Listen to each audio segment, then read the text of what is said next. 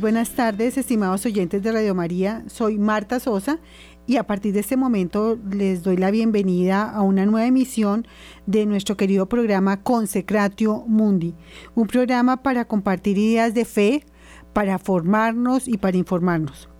Un saludo especial a todas las personas que nos están viendo en vivo por nuestras plataformas digitales desde cualquier parte del mundo. De manera particular saludo a Estados Unidos, saludo a Francia, saludo a Suiza y saludo a México.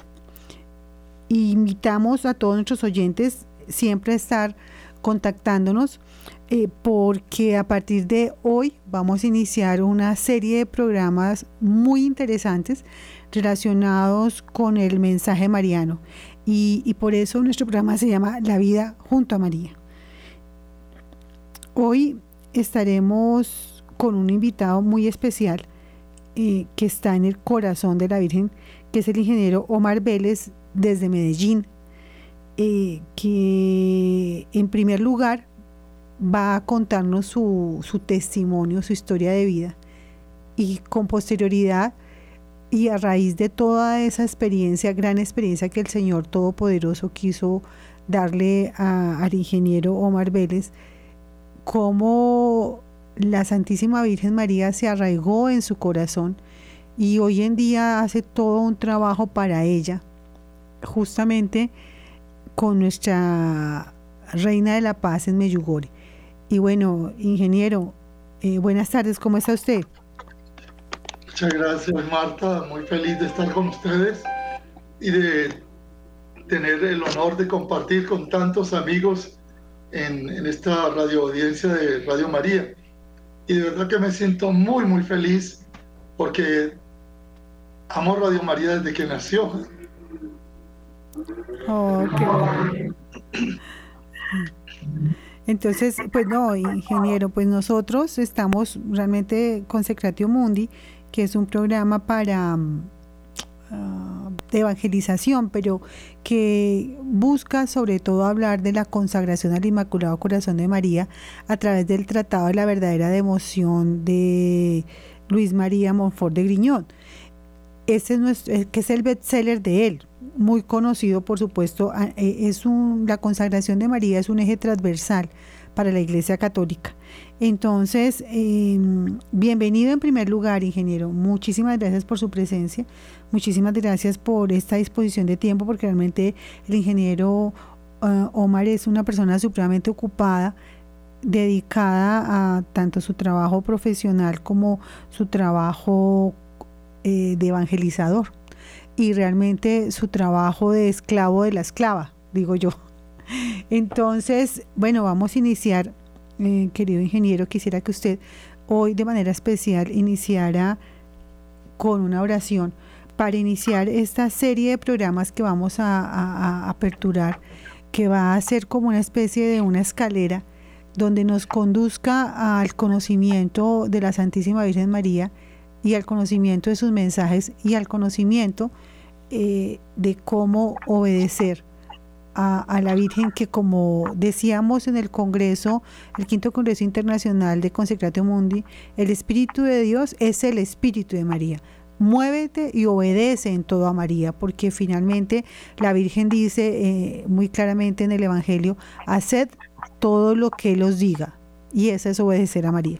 Entonces, ingeniero, por favor, eh, quisiera que iniciara el programa con una oración suya que sé que eh, de manera particular en nuestros oyentes eh, les va a encantar porque pues he tenido la oportunidad de compartir con él unos espacios muy cortos realmente, pero que me dan a conocer esa profundidad del corazón que tiene con relación a este gran misterio mariano. Muy bien, gracias Marta. Me encanta hacer la oración al Espíritu Santo corta como lo pide el Salmo 42 nombre del Padre, del Hijo, del Espíritu Santo. Amén. Ven, Espíritu Santo, danos tu luz y tu verdad. Guíanos y condúcenos a tu monte santo, hasta tu morada. Hagámoslo también como ya nos enseña. Ven, Espíritu Santo, ven por medio de la poderosa intercesión del corazón inmaculado de María, tomadísima esposa. Y quisiera también, con el permiso de ustedes, uh, comenzar también con esta consagración a la Virgen que ella dictó en Medjugorje, que es cortita, para que consagremos el programa, ya que hablamos de consagración a la Virgen. Ya nos ha pedido unas 40 veces en Medjugorje consagrarnos todos los días. Y dictó una consagración muy hermosa que dice así, Oh corazón inmaculado de María, lleno de bondad, muéstranos tu amor que la llama de tu corazón, oh María, descienda sobre todos los hombres, en especial sobre todos los que asistan a este programa. Nosotros te amamos inmensamente. Imprime en nuestro corazón el amor verdadero, que es el amor del Espíritu Santo. Así tendremos un deseo continuo por ti. Oh María dulce y humilde de corazón, acuérdate de nosotros cuando caemos en pecado. Tú sabes que todos los seres humanos pecamos concédenos por medio de tu corazón inmaculado ser curados de toda enfermedad espiritual. Haz que siempre podamos contemplar la bondad de tu corazón maternal y podamos convertirnos por medio de la llama de tu amor. Amén. Amén. Eh, ingeniero, yo quisiera también que hiciera la oración al Sagrado Corazón de Jesús, que creo que usted lo tiene ahí también, porque me parece que ellos van unidos de una manera que impresiona. Qué lindo, es verdad. Y la Virgen nos pide la consagración diaria, ¿no? Nos dice así, oh Jesús, sabemos que tú eres misericordioso y que has ofrecido tu corazón por nosotros. Está coronado las espinas de nuestros pecados. Sabemos que tú oras también hoy para que nosotros no nos perdamos. Jesús, acuérdate de nosotros cuando caemos en pecado y por medio de tu corazón santísimo, haz que todos los seres humanos nos amemos, que desaparezca todo odio entre los hombres. Muéstranos tu amor. Todos nosotros te amamos y deseamos que tú nos protejas de todo pecado con tu corazón de buen pastor. Entra en cada corazón, Jesús. Entra especialmente en los corazones de los que siguen este programa. Llama, llama a la puerta de nuestro corazón. Sé paciente y perseverante. Nosotros todavía nos mantenemos cerrados porque, porque no hemos comprendido tu voluntad. Llama continuamente y haz, oh buen Jesús, que te abramos nuestro corazón, al menos, al menos en el momento en que recordemos tu pasión sufrida por nosotros. Amén. Amén. Entonces, eh, la, primera instrucción que es maravillosa que acabamos de aprender, queridos oyentes, es la necesidad de eh, diariamente hacer la consagración al Inmaculado Corazón de María y al Sagrado Corazón de Jesús. Esa es, esa es la primera instrucción que tenemos el día de hoy. Y bueno, no sé si está Valerie, nuestra cantante, conectada para que nos ayude con una canción eh, de apertura, Mariana. Entonces, Valerie, estamos aquí em, con ánimo de, orar dos veces, es decir, escuchar tu canto. Doctora, buenas tardes. ¿Cómo estás? Muy bien, ¿y ustedes? Bien, bien, bien.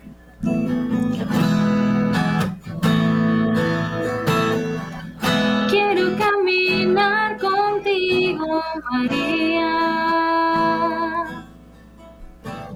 pues tú eres mi madre, eres mi guía. Tú eres para mí el más grande ejemplo de santidad,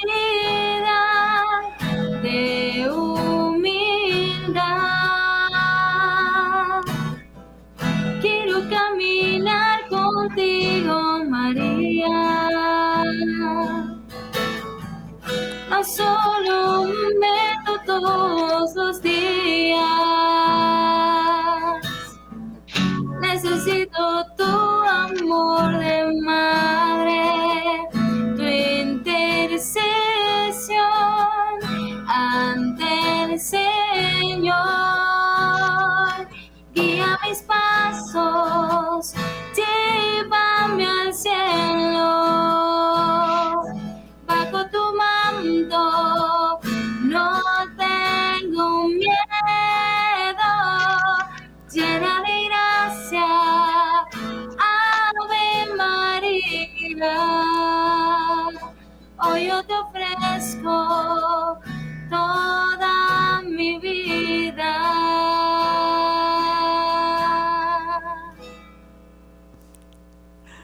Muchas gracias, mi querida Valerie.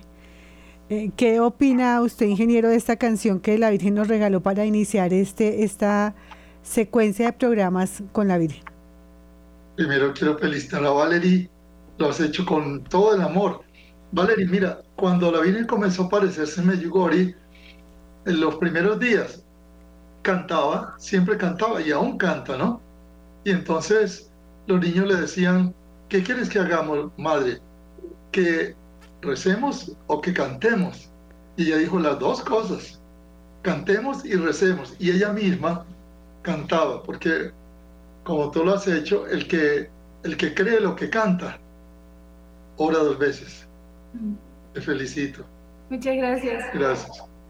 Y, y bueno, mira, ingeniero, nosotros a esta, a esta eh, a este programa y, y a toda la secuencia que vamos a hacer, el tema es La vida junto a María. Ese es el nombre que le pusimos a esto, porque es la verdad eh, que e- ese nombre me lo inspiró usted, ingeniero. Ingeniero.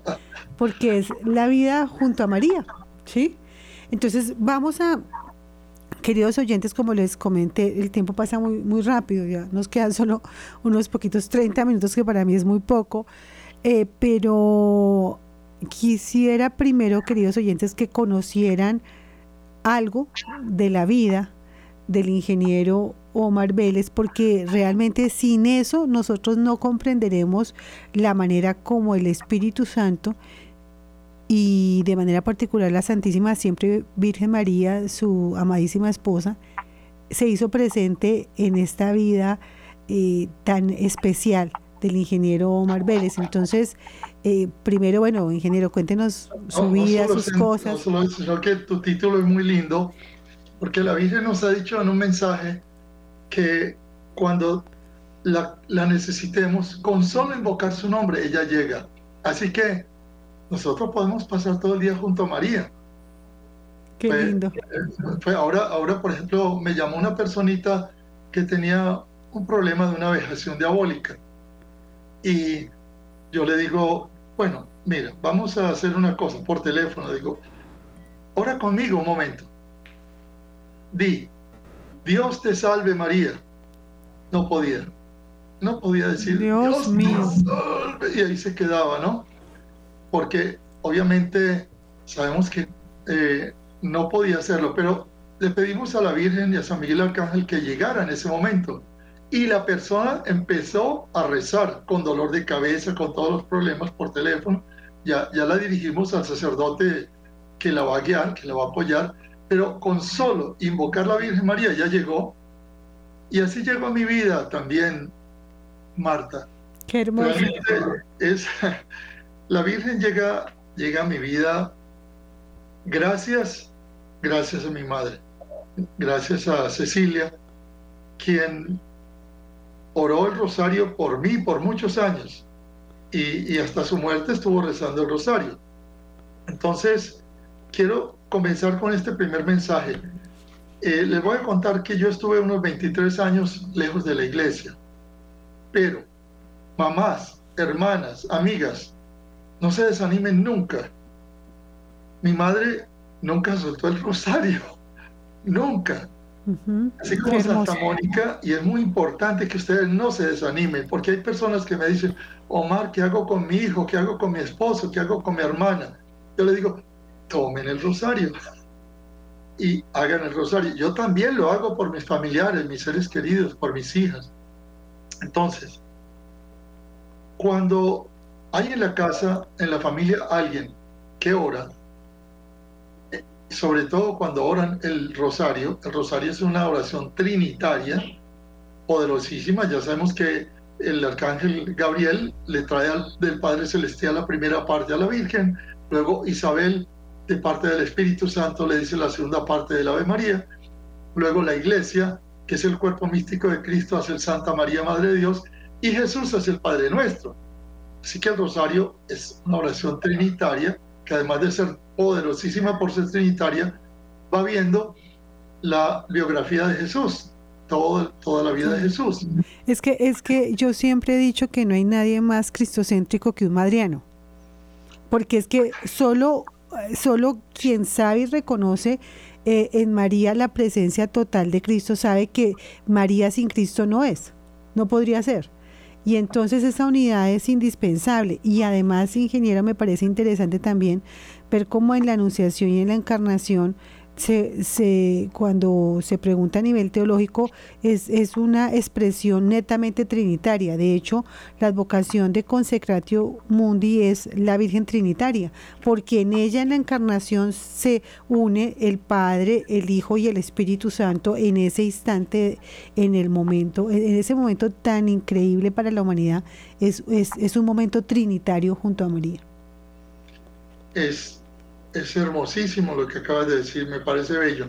Mira, yo, yo comencé, mm, nací aquí en Medellín, en Aranjuez, en, entre un sitio muy campestre, pomares, cafetales, campo, muy lindo, y entonces eh, comenzamos a vivir una vida muy sencilla, pero con una diferencia, que en aquel momento nuestra religión digamos, era más de seguir eh, procesiones de lo que se escuchaba por la radio o de lo que el sacerdote podía decir en la misa los domingos. En aquel tiempo nuestros papás casi no leían la Biblia. Sí, es eh, verdad. No, se le, no, no, no tenían, pero tenían mucha fe, una fe muy sencilla y muy potente. Entonces, es muy bueno que recordar que mi mamá me llevaba a la iglesia cuando era pequeñito, yo tenía unos cuatro años, recuerdo, que le pregunté, mamá, ¿qué es esa casita que está allá adelante? Era el sagrario. Esa casita pequeñita, imagino. Y ahí está Jesús, me dice ella, ahí vive Dios. Y yo me quedé mirando esa casita, me pareció muy linda, ¿no? Entonces ella me dijo esta frase que después se la voy a recordar algún día yo quiero hacerme pequeñita, pequeñita y meterme ahí con Dios. Yo me lo grabé a los cuatro años, me impactó mucho y me gustó la casita, tanto que cuando hacíamos pesebres, yo siempre hacía, trataba de hacer la casita principal del pesebre como la casita que me había gustado donde estaba Dios. Y obviamente tuvimos también una dicha y es que en las escuelas públicas estudiamos religión estudiamos religión y teníamos que ir a la misa obligatoria en comunidad los domingos.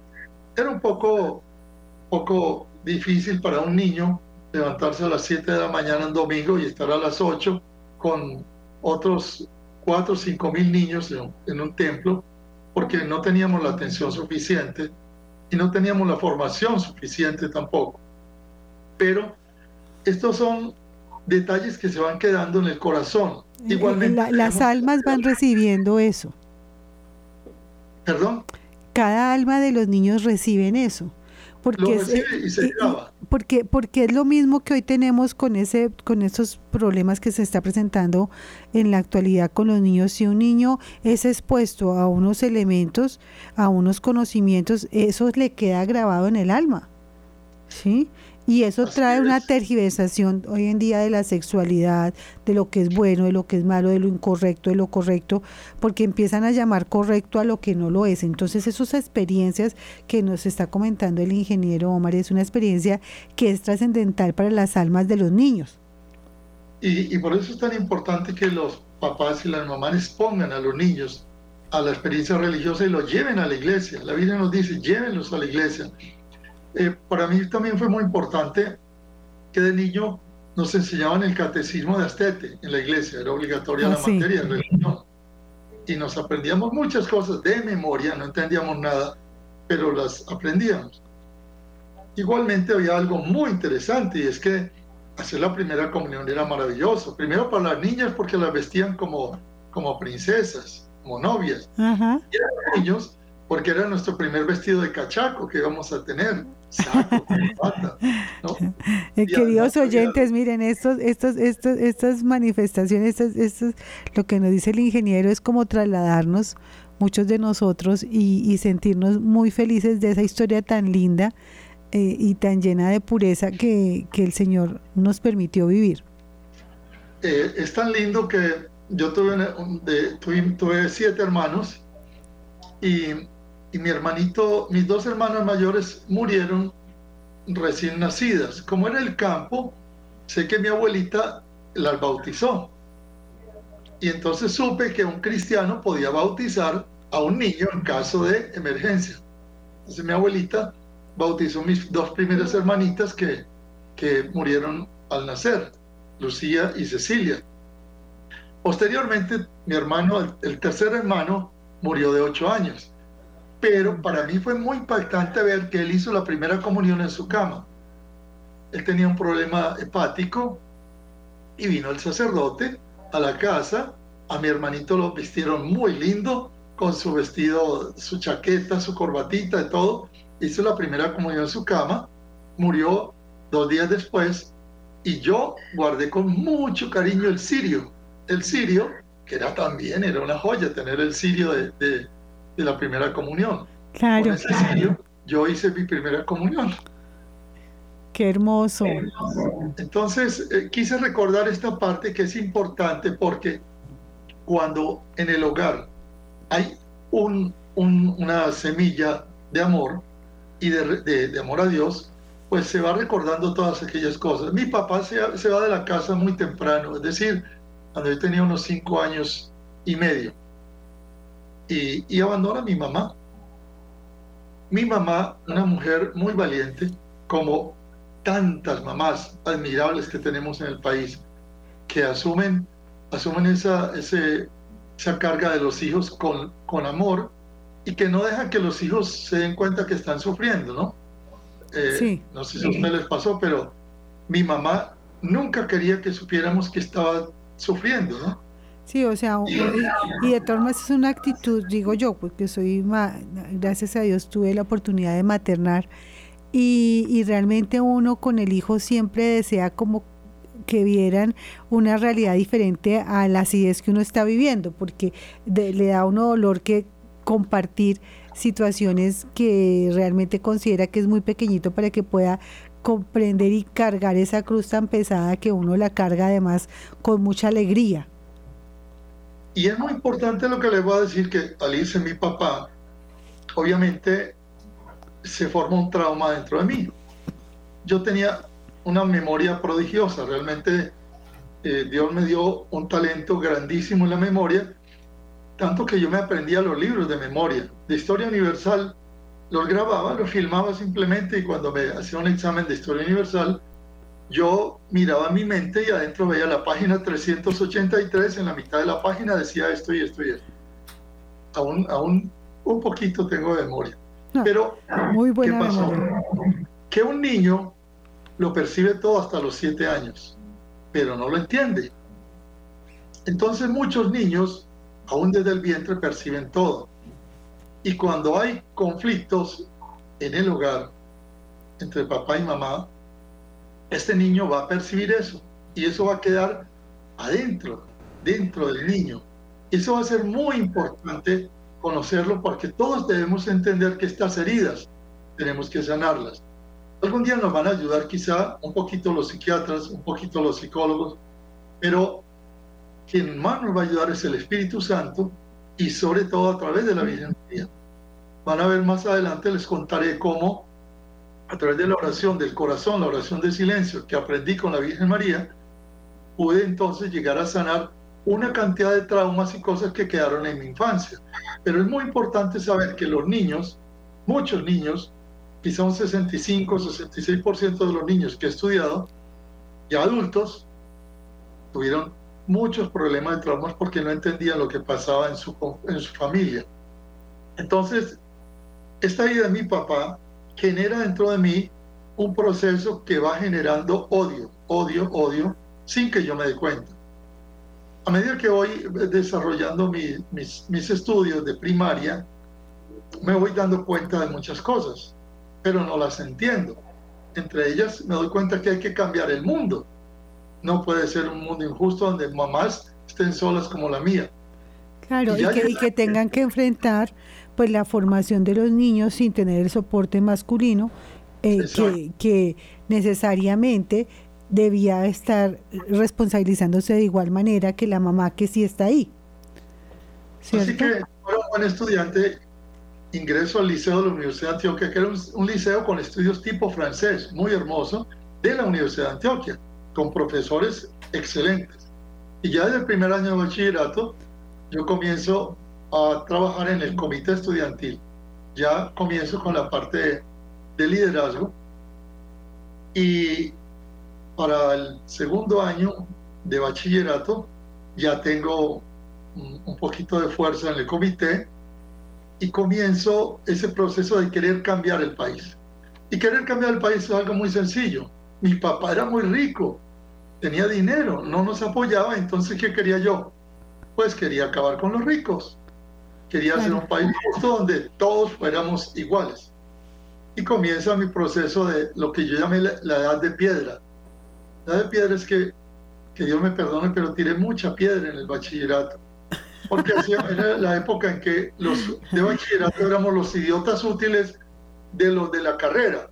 Los de, los, de derecho y los de las universidades no se usaban a los del liceo como escudo cuando se hacían las huelgas. Y obviamente a los, en esa edad, los muchachos de, de primero a sexto bachillerato, éramos unos 6.000 muchachos éramos un, grupo sumamente potente y que si lo utilizaban para tirar piedra podíamos crear un caos terrible en la ciudad. Por supuesto, imagínate seis, por lo menos cinco mil irían, ¿no? No sé qué convocatoria tenía. Teníamos, teníamos una, una buena capacidad de liderazgo y movíamos casi un 90% del grupo. O sea, cerca de cinco mil niños, por lo menos. Pero hay algo curioso, en ese liceo de la universidad había todo tipo de ideas. Teníamos inclusive capilla, teníamos clases de religión, teníamos eh, muchas oportunidades de encontrarnos con personas de todos los credos. Sí que había gente del Partido Comunista, había gente que hacía yoga, había existencialistas, había ateos y habíamos católicos. Yo estaba dentro del grupo de los católicos porque en un momento dado, eh, participé en la congregación, en la Legión de María, en mi parroquia. Me gustaba, me gustaba participar en mi parroquia y fui a la Legión de María y sobre todo me encantaba enseñar. Me gustaba mucho dar catecismo los sábados.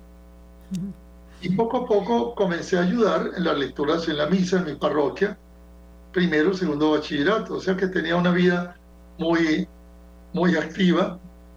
Ya para tercero bachillerato me encuentro un profesor que se llamaba don Guillermo Ángel González, quien nos empezó a direccionar el amor a la Virgen y compró una imagen y pidió que esa imagen acompañara al grupo hasta el sexto bachillerato y se recreara en sexto para que nos acompañara desde tercero hasta sexto bachillerato. Eh, queridos oyentes, miren este, este este punto tan interesante y lo digo porque es la manera como se puede cultivar el amor a la Santísima Virgen María con un acompañamiento tan sencillo pero tan significativo para los alumnos y para los jóvenes. Entonces, todos los oyentes que en este momento nos escuchan y que tienen que ver con el área de, educación, es una oportunidad gigante para que esos elementos innovadores que, mire, eh, dan oportunidad para un crecimiento de fe en las almas de los niños y de los jóvenes. Así es, así es. Hubo un, factor también importantísimo que me marcó la vida y fue que uno de mis amigos, quien tenía una dificultad en su casa muy grande, muy grande, eh, fue a vivir a mi casa. Mi mamá mi mamá fue una santa. Yo no sé cuántas personas llevé a vivir a mi casa. Todo, todo compañero que me encontraba que no tenía dónde dormir, dónde vivir, terminaba viviendo en mi casa. Este compañero fue a vivir un tiempo a mi casa. Su papá era alcohólico y eran sumamente pobres. Después él volvió a su casa, su papá se mejoró y él me invitó a la congregación mariana de los jesuitas, de los jóvenes, de los Gonzaga creo que ahí también veo la mano de la Virgen, cómo la Virgen me va llevando a la congregación mariana, donde tuvimos una época de oro. Era la época de oro para mí de los jesuitas. Y entonces fuimos formados en la congregación en varios aspectos, desde aprender a hacer scoutismo, era delicioso ir a la naturaleza, y la otra parte era empezar a ir a una misa a las seis de la mañana un sábado, a ir al hospital a visitar a los enfermos. Eso se lo debo a ellos porque fue maravilloso poder ir un sábado en la tarde, pasar toda la tarde en el Hospital San Vicente visitando a los enfermos, o los domingos haciendo cine para los niños.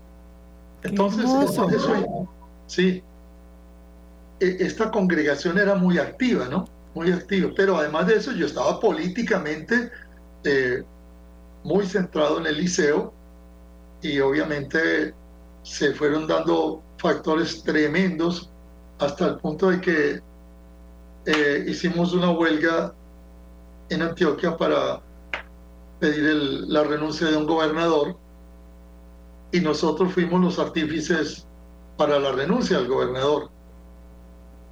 Yo estaba ya en sexto bachillerato, eh, hice una serie de cosas muy impulsivas, dije cosas muy impulsivas en aquella época, porque era muy romántico en mis, en mis arengas a los muchachos, pero había gente que grababa esto.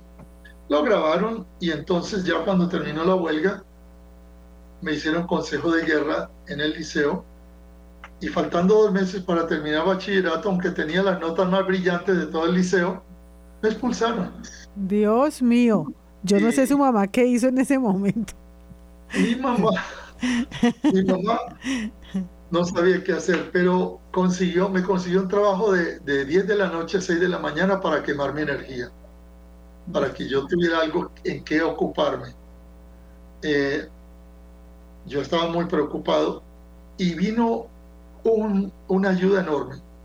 Y fue que los mismos jesuitas, como yo era de la congregación y sabían que, que realmente no era justo lo que habían hecho conmigo, solicitaron al Ministerio de Educación que permitiera que yo presentara mis exámenes de bachillerato en el Colegio de San Ignacio en tres días.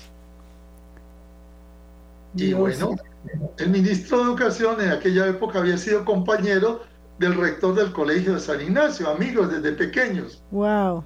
Y como, miren, miren las dioincidencias, ¿no? ¿Cómo hace Dios arreglar las cosas? El ministro dio permiso y yo presenté todos mis exámenes de bachillerato en tres días. Así que aquí atrás está mi, mi diploma de bachiller del Colegio de San Ignacio, no habiendo estudiado allí ni un solo día. Yo digo que gracias a, Dios, gracias a San Ignacio de Loyola y obviamente la Virgencita no quería que yo me quedara en el camino porque era muy peligroso que yo me quedara en la calle. Sin, sin, sin, el, sin el título de bachiller. Ingeniero, yo quiero dar un espacio a ver si Valerie nos vuelve a acompañar con una canción, ya que está esperándonos ahí a tocar otra canción. Gracias, gracias. Adelante, Valerie, qué linda canción nos diste ahora. Vamos, a darnos otra sorpresa. Gracias. Junto a ti, María, como un niño quiero estar. Tómame en tus brazos, guíame en mi caminar. Quiero que me eduques, hazme transparente, lléname de paz.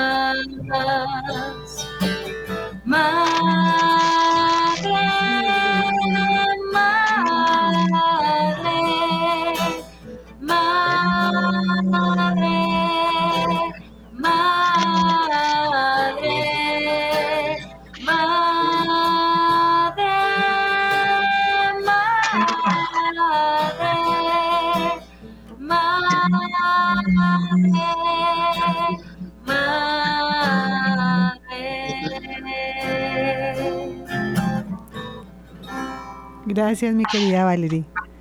¿Qué opina, Gracias, ingeniero? Wow. De las canciones que más me gustan, Valerie, muchas gracias. Ay, qué lindo, me alegra mucho. Eso, eso, eso la Virgen no, no se cansa de tener detalles de amor con aquellos que le sirven, mi querido ingeniero. Bueno, bueno, hay, hay algo también que quería decirles que gracias a la congregación mariana, yo aprendí a llevar todos los días mi, mi ticket de lo que tenía que hacer. La confesión mensual, la Eucaristía diaria, el rosario, una hora buena, la visita a los, a los enfermos el sábado, catecismo los domingos, etc. Llega esa, esa adolescencia y entra esa juventud efervescente y logro entrar a la Facultad de Minas de, la, de Medellín. Era una facultad muy, muy eh, hermosa. Entramos, nos presentamos unos 6.000 estudiantes al examen de admisión y pasamos 300. Wow. Era, era una- un filtro muy grande, pero cuando yo fui a entrar, eh, no me dejaron entrar porque habían puesto en mis notas que yo era altamente peligroso porque había contribuido al, al derribamiento del, Del del gobernador. gobernador de las- del, del departamento. Y entonces el director de la carrera no me quería dar la entrada. Y así estuvo un par de, un par de meses luchando para que me diera la admisión a la universidad. Comenzó el estudio. A los dos meses yo busqué todas las formas sabidas y por haber legales y ya no pudieron negarme la entrada a la universidad. Así que entré a la Universidad Nacional de Colombia con mucha tristeza porque llegué tarde y perdí dos materias. Yo nunca en mi vida había perdido dos materias. Dios ¿Por qué menciono esto? Miren, porque es también esencial darse cuenta que cuando uno tiene inteligencia y mucho conocimiento, viene la soberbia. La soberbia es muy peligrosa en la vida. Yo creía que todo lo podía resolver yo, con mis capacidades. Y al perder dos materias comienzo a darme cuenta que, que soy frágil, que soy débil pero todavía no aprendo a ser humilde. Sin embargo, ya inmediatamente los compañeros de la universidad ya me habían ubicado y ya sabían que yo estaba, estaba bien formado políticamente, así que entré al Consejo Estudiantil, fui nombrado elegido y un año después logré descubrir que había una corrupción tremenda en la compra de los computadores IBM, perdón, Borrux, eh, IBM de la, de la universidad, y aquella persona que me había negado la entrada era la persona implicada en la corrupción. Dios mío. Me tocó hacer toda la campaña para hacerlo expulsar de la universidad. Y, y salió de la universidad por corrupto. Porque, ¿qué, qué, qué era lo que pasaba? Yo tenía una necesidad inmensa de luchar por la justicia. Es como la bienaventuranza, ¿no? Tenía hambre y sed de justicia, pero no sabía por qué. Obviamente era porque mi papá se había ido, había sido injusto. Claro. Entonces yo quería volver a ser justo. Y aparece la universidad. hace- hacer que el mundo sea justo. Sí.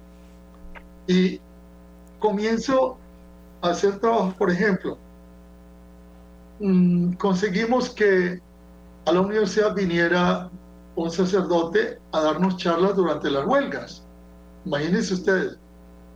Entonces, ah, mi querido amigo sacerdote, que era el párroco del barrio más pobre de Medellín, por supuesto el más pobre, porque los estudiantes de la universidad éramos rebeldes, íbamos al barrio más pobre a ayudar a hacer invasiones de ranchos. Y, y este sacerdote nos quería mucho porque le ayudábamos a, a recolectar eh, productos reciclados para darle leche a los niños, pan a las personas y además conseguíamos con que darle trabajo a las mujeres del barrio. Y todo eso lo hacíamos Eh, eh, desde- Queridos oyentes, perdón, lo interrumpo. Es decir, cu- cuando ustedes escuchan este testimonio, realmente uno se moviliza alrededor de eh, cuántas cosas hemos dejado de hacer en la vida y cuánto ejemplo nos da usted, ingeniero. Sí, porque realmente uno hay veces por- en juventud por pereza o en juventud por comodidad o por confort deja de hacer un montón de cosas que finalmente serán los pecados de omisión, ¿no? es, es, es algo muy lindo cuando yo iba a la parroquia de, Santo, de, de San Martín de Porres, hoy es el barrio Santo Domingo, y encontraba que el padre Vicente Mejía hacía la comida el domingo para, para toda la semana. Era un sacerdote pobre, ¿no? Y curiosamente llegábamos allá y cuando obviamente invadíamos terrenos, lo cual no era legal, venía la policía de vez en cuando y derribaba todos los ranchos. Padre, ¿qué hacemos con estos hijos de Dios que no tienen dónde dormir?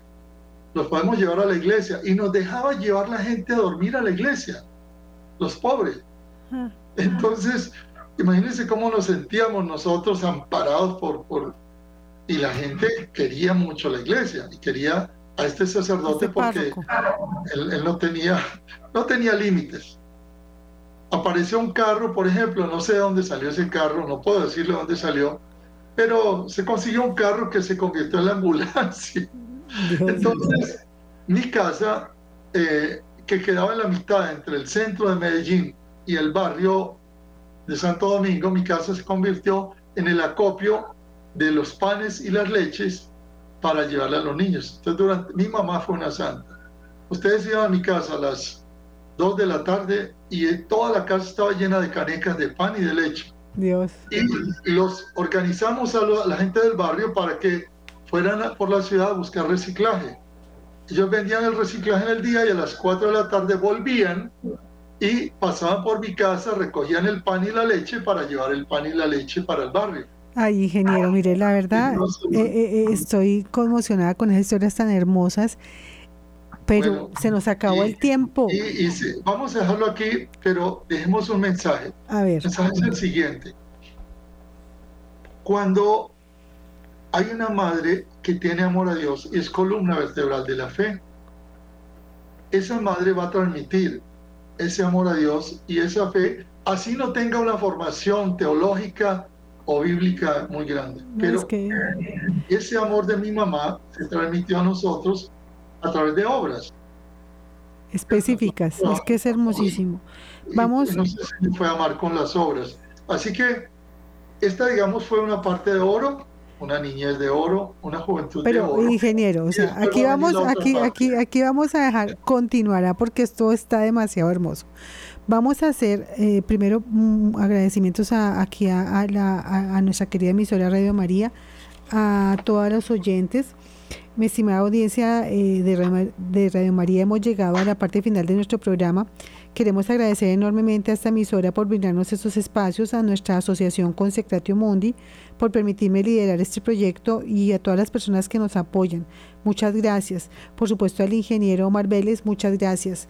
Y vamos a terminar con la bendición maternal de la Santísima Virgen María de Meyugori.